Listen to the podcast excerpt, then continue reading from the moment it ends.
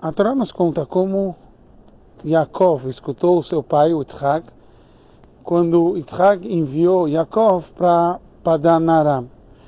E ele viajou para a casa do Lavan, então do seu tio. Quando a Torá nos conta sobre isso, a Torá usa a linguagem Vaishma Yaakov, escutou Yaakov. Daí Rashi ele traz Vaishma Yaakov. O que, que significa que Yaakov escutou? Isso mechubar, isso está conectado com o assunto anterior dito, que está escrito Vayar Esav, Kiberech Yitzhak Vegomer, está escrito que Esav viu que Yitzhak tinha abençoado Yaakov e mandou ele para Padanaram. Então ele falou, e Yaakov escutou e foi. Então ele falou, já que as moças de Canaan são ruins, ele foi e se casou com a filha de Ismael.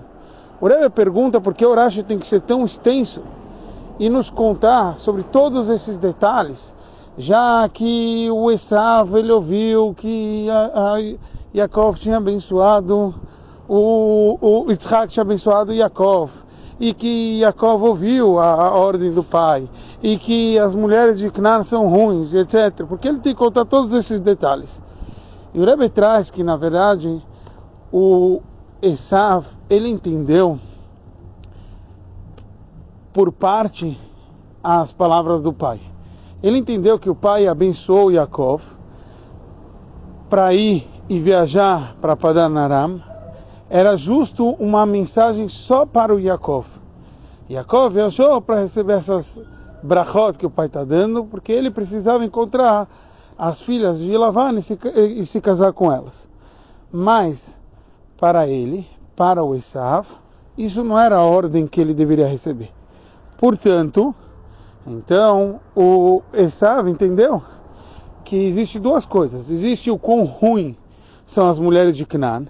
Isso seria para todo mundo. Quer dizer, o Yitzhak iria ficar tão decepcionados com as pessoas de Canaan.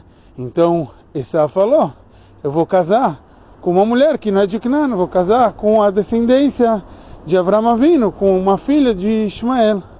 E foi isso que ele fez. Mas a segunda parte ele achou que não era para ele, era só para o Yaakov. Então com isso o Rebbe nos explica a linguagem do Rashi e todas as suas explicações nessa Sikha.